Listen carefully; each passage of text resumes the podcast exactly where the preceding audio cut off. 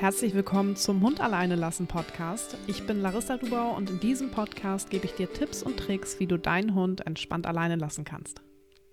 Hallo und herzlich willkommen zu einer neuen Podcast-Folge. Diese Podcast-Folge richtet sich vorwiegend an Menschen, die gerade am Überlegen sind, sich einen Hund ins Leben zu holen. Das heißt, du sitzt da vielleicht gerade und sagst, Mensch, ein Hund wäre was Tolles. Vielleicht überlegst du auch über einen Zweithund. Und mit dieser Podcast-Folge möchte ich dir sehr ehrliche Tipps geben und auch Einblicke geben und so ein bisschen ein paar Gedankenanstöße geben, woran du denken solltest, bevor du dir eben einen Hund ins Leben holst. Das heißt, ähm, wir schauen uns einmal generelle Tipps an, aber natürlich auch wieder primär mit dem Fokus auf ähm, das spätere Alleinbleiben beziehungsweise auch der Vorbeugung von Trennungsstress. Lass uns mal starten mit Tipps, wenn du gerade überlegst, dir einen Hund ins Leben zu holen. Da geht es ja erstmal darum, was für ein Hund passt vielleicht zu dir, was für einen Hund möchtest du dir ins Leben holen. Soll es vielleicht ein Hund vom Züchter sein oder ein Hund aus dem Tierschutz oder aus dem Tierheim? Hier würde ich mich wirklich schlau machen über die jeweiligen Rassen, über die Charaktere, über die Rassemerkmale, die der Hund mitbringen könnte. Ähm, oder eben auch, wenn du schon konkreter Hunde aus dem Tierschutz oder aus dem Tierheim im Auge hast, auch da schauen, kann man erkennen, welche Rassen wahrscheinlich drin sind. Wissen die das vielleicht sogar? Äh, den Hund natürlich in Ruhe kennenlernen, aber das ist so der erste Step, um schon mal so ein bisschen was einzugrenzen, sich wirklich darüber schlau zu machen, über die Bedürfnisse von verschiedenen Rassen.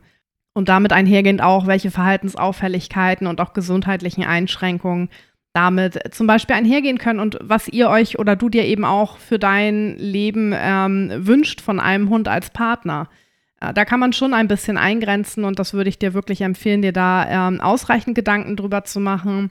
Dann natürlich auch die Frage, möchtest du einen Welpen-Junghund oder einen Erwachsenenhund? Auch hier, beides hat Vor- und Nachteile. Wenn du dir einen Welpen ins Leben holen möchtest oder Menschen sich einen Welpen ins Leben holen, dann ist die Vorstellung sehr romantisch am Anfang. Also jeder von uns verliebt sich, glaube ich, in nahezu fast jeden Welpen, weil Welpen einfach super süß sind, genauso wie Babys. Aber Welpen und Junghunde sind auch anstrengend. Das heißt, wenn du dir, dich für einen Welpen entscheidest, dann gehst du auch ein Commitment ein, diesen Hund zu erziehen, dem Hund ganz viel beizubringen. Und das geht nicht innerhalb weniger Wochen. Also mit der Pubertät bist du da zwei bis drei Jahre dabei. Natürlich mal intensiver und mal weniger intensiv, aber das kann ich dir auch aus Erfahrung äh, mitgeben und auch von meinem Wissen, dass es eben nicht innerhalb weniger Wochen erledigt ist und der Hund dann sozusagen in Anführungszeichen erzogen ist, sondern ähm, dass es doch sehr, sehr viel länger dauert, weil die Pubertät noch reinkommt und so weiter.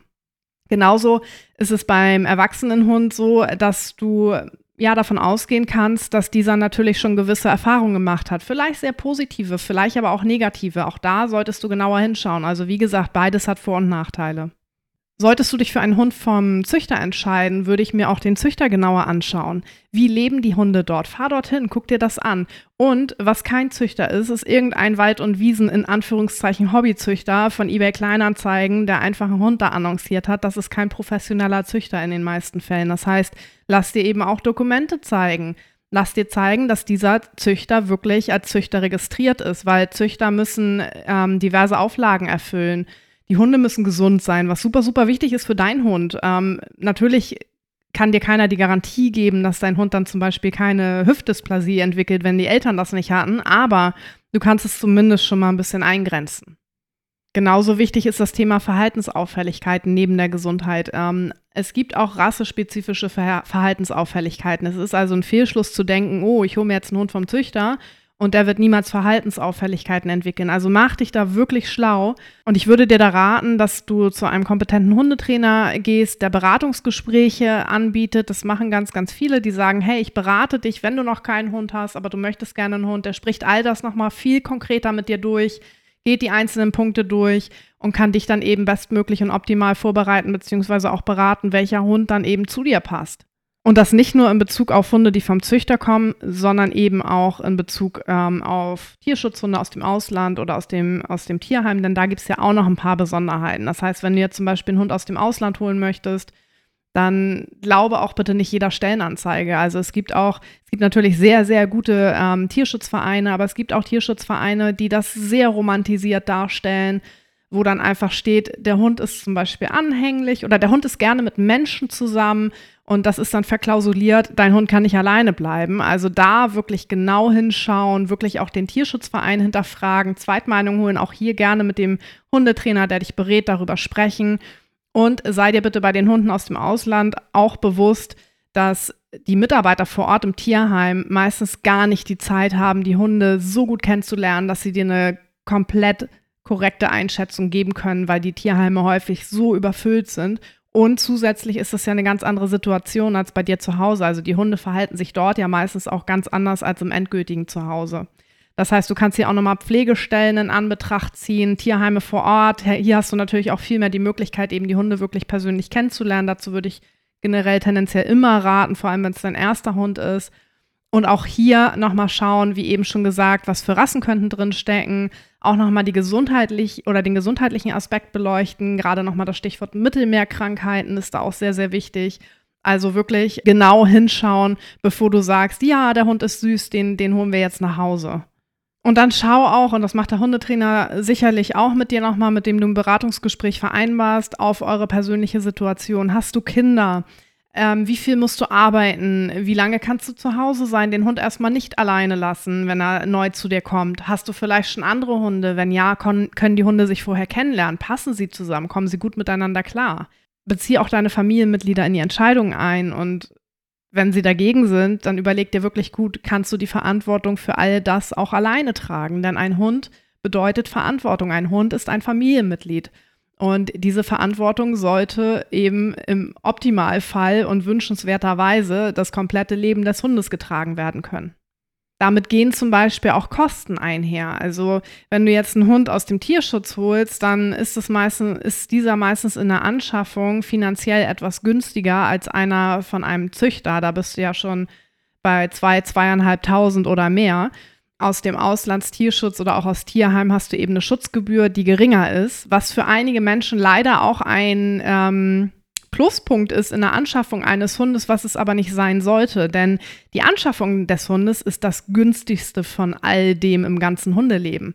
Gerade wenn du zum Beispiel jetzt sagst, okay, du holst dir einen Hund aus dem, aus dem Tierschutz oder aus dem Tierheim, der vielleicht aus dem Ausland kommt, dann kann das auch sein, dass er Verletzungen mitbringt, ähm, dass da diverse Arztkosten, Tierarztkosten auf dich zukommen, Physio, Osteo, es kann sein, dass er, dass die Zähne von dem Hund jahrelang nicht gereinigt wurden, wenn er älter ist. Er kann Mangelernährung ähm, aufweisen, Mittelmeerkrankheiten, wie eben gesagt, aber eben auch bei Hunden vom Züchter kannst du eben nicht immer 100% ausschließen, dass dieser Hund nicht eine rassespezifische Erkrankung oder auch andere Erkrankungen, also völlig rasseunspezifisch entwickeln wird.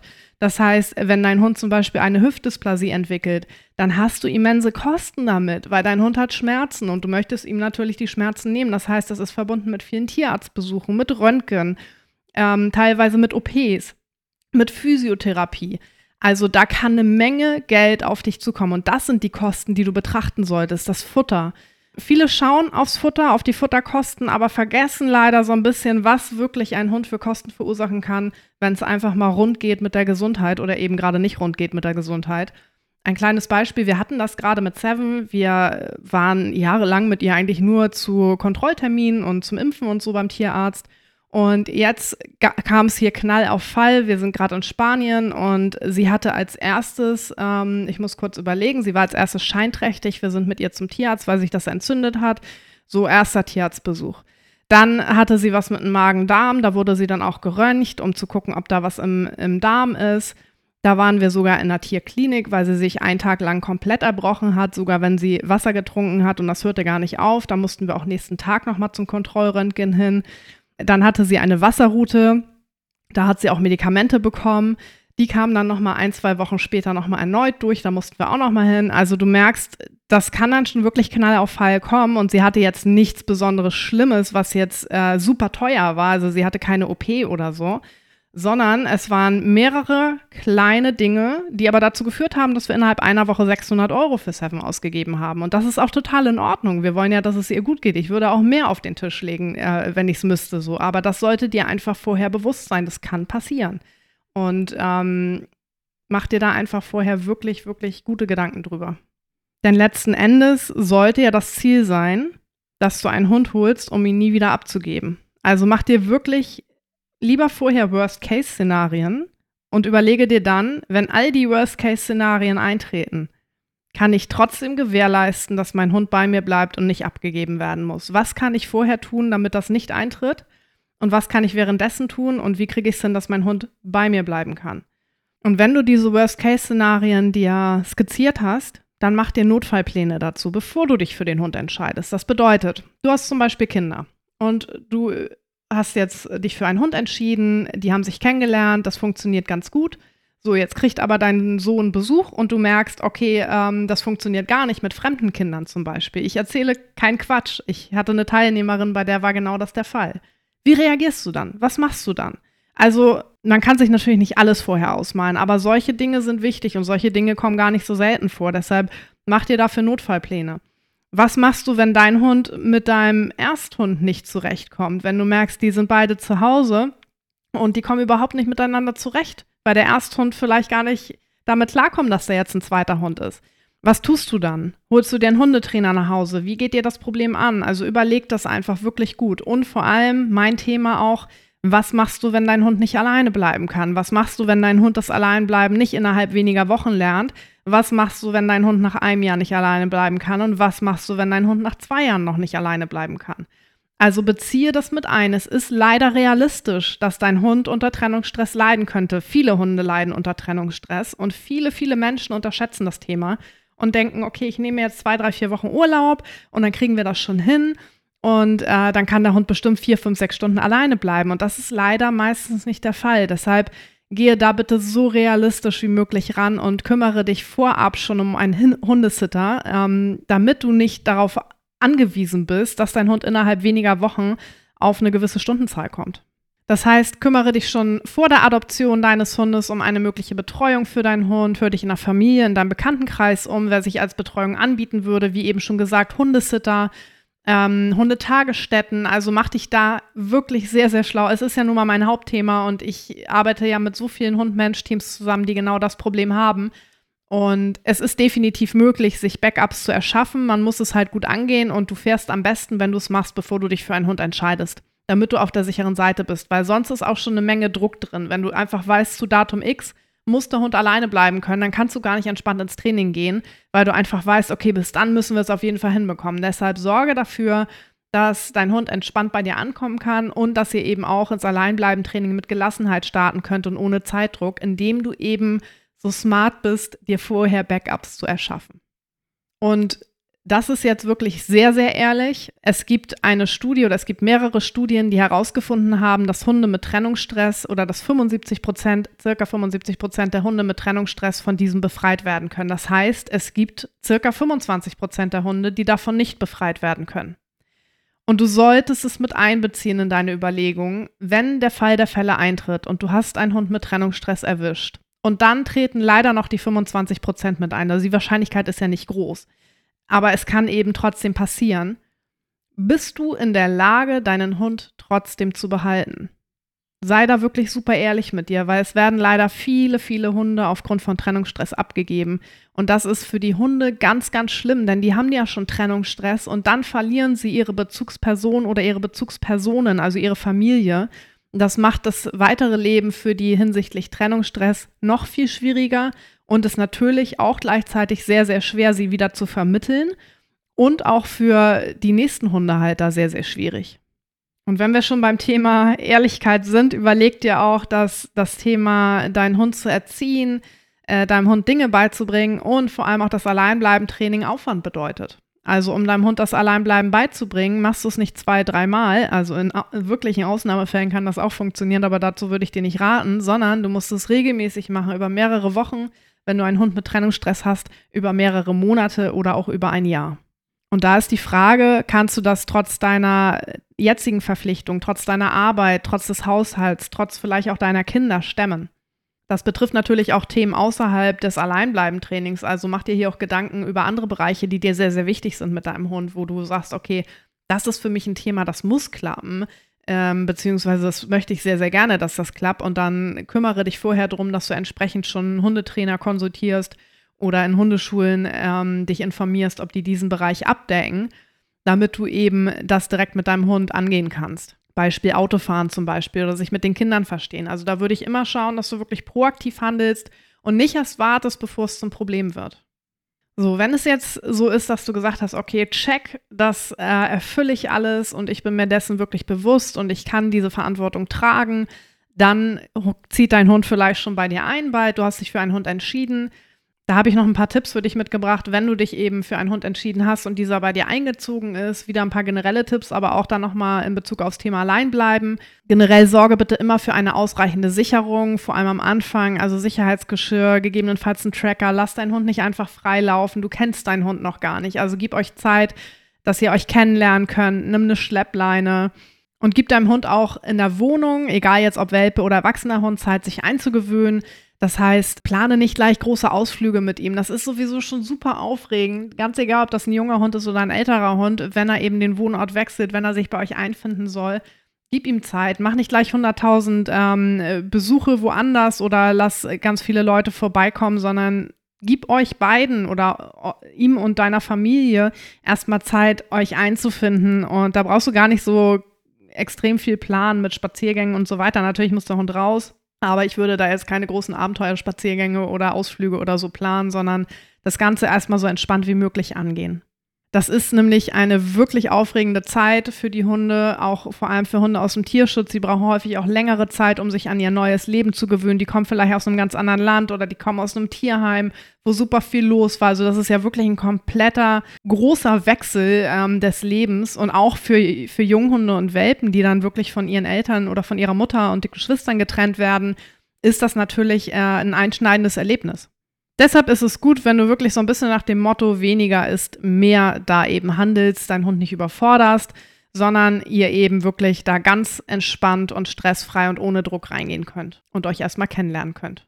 Was das Alleinbleiben angeht, da kommt nämlich häufig auch die Frage, okay, ich habe mir jetzt einen Hund ins Leben geholt, wann kann ich denn das Alleinbleiben überhaupt starten? Also auch hier würde ich dir empfehlen, suche dir Hilfe weil dann kannst du vermeiden, Fehler zu machen. Du kannst gerne dich bei mir melden. Ich habe auch viele, viele Hunde dabei, die noch nie alleine waren oder die eben auch Junghunde sind, die das Alleinbleiben wirklich von der Pike auf lernen. Und ähm, da bist du bei mir genauso richtig, als wenn du schon einen Hund hast mit Trennungsstress. Denn was wir ja machen in unserem Training in Sturmfrei, ist wirklich der, den Fokus auf das entspannte Alleinbleiben zu legen. Und da starten wir so früh, dass du theoretisch an Tag 1 starten könntest, weil was wir erstmal machen, ist Vertrauen aufbauen. Wir geben dem Hund Strategien an die Hand, wir schaffen Rückzugsorte und wir machen die Situation zu Hause für deinen Hund erstmal so richtig schön gemütlich und positiv. Und das ist natürlich etwas, was auch den Einzug eines neuen Hundes total unterstützen kann. Das heißt, das Wichtigste ist wirklich, dass du erstmal Strategien schaffst für deinen Hund, dass du wirklich positive Orte aufbaust und dass du deinen Hund nicht alleine lässt. Wirklich, bitte, bitte lasse deinen Hund nicht alleine, wenn er gerade bei dir eingezogen ist. Ähm, in unserem Alleinbleiben-Training ist es, wie gesagt, so, dass wir sehr kleinschrittig arbeiten. Das ist etwas, wo du von Tag 1 starten kannst, weil wir die Hunde am Anfang nicht alleine lassen, sondern uns halt eben kleinschrittig dorthin bewegen und ganz, ganz viel eben Vertrauensarbeit machen. Das heißt, du tastest dich eben super langsam ans Alleinbleiben ran, du lässt deinen Hund erstmal ankommen, machst das wirklich ganz individuell lange. Deshalb ist es auch so wichtig, dass du nicht sagst, okay, ich habe mir zwei, drei Wochen Urlaub genommen, danach muss ich wieder arbeiten gehen, der Hund muss alleine bleiben können. Das kannst du gar nicht sagen, ob dein Hund dann überhaupt so weit ist, dass da irgendwie etwas geht. Ich würde da gar nichts überstürzen, sondern ganz, ganz langsam arbeiten. Ganz gut ist, wenn du dir schon mal eine Kamera kaufst, die wirst du später auf jeden Fall brauchen, wenn du dann zum Beispiel deinen Hund mal in einem Zimmer alleine lässt oder eben auch später in der Wohnung, um eben zu schauen, hey, wie geht's deinem Hund dabei? Kann er sich entspannen?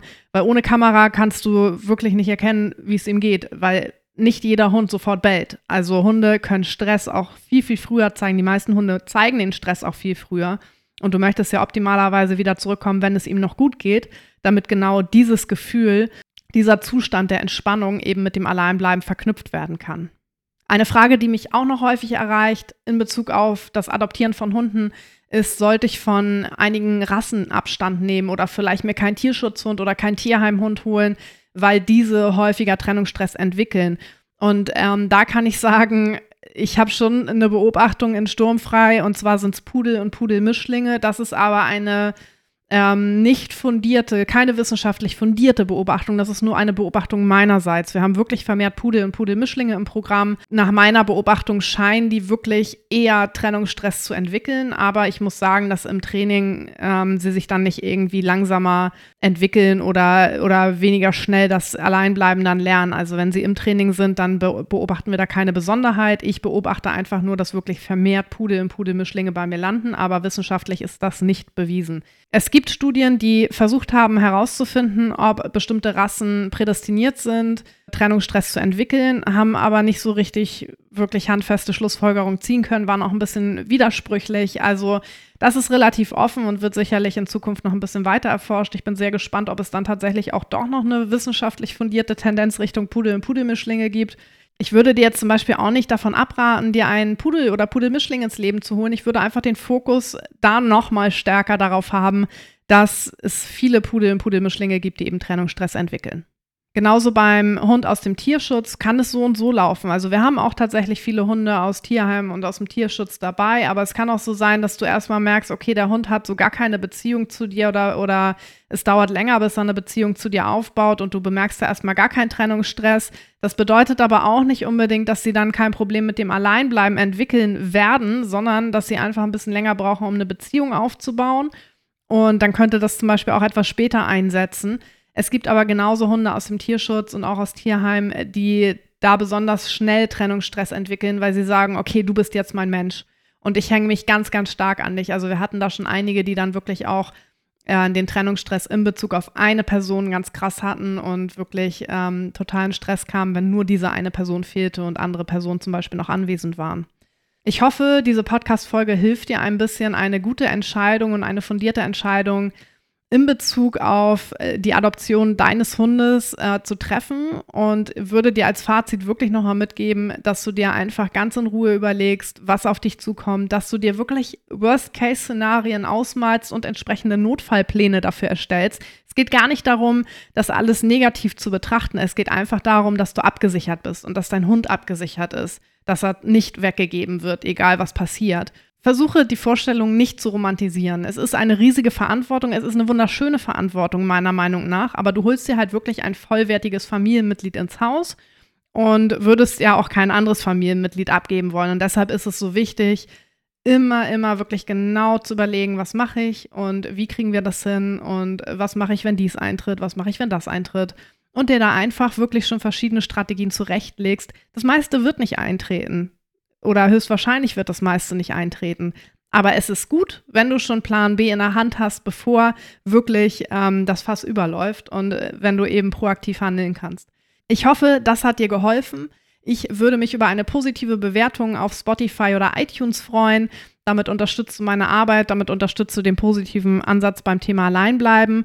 Und in der nächsten Folge gibt es wieder eine QA-Podcast-Folge. Da freue ich mich auch schon sehr drauf. Ihr könnt ja immer alle zwei Monate Fragen einreichen und die behandle ich dann immer im Podcast, sodass ihr euch dann eben auch wirklich Antworten auf eure konkreten Fragen anhören könnt. Wenn du da Fragen hast, kannst du mir immer gerne auch an kontakt.hundalleinelassen.de schreiben. Dann nehme ich das sehr gerne mit auf für die nächste QA-Podcast-Folge. Bis dahin wünsche ich dir eine schöne Zeit und schicke dir liebe Grüße. Bis dann.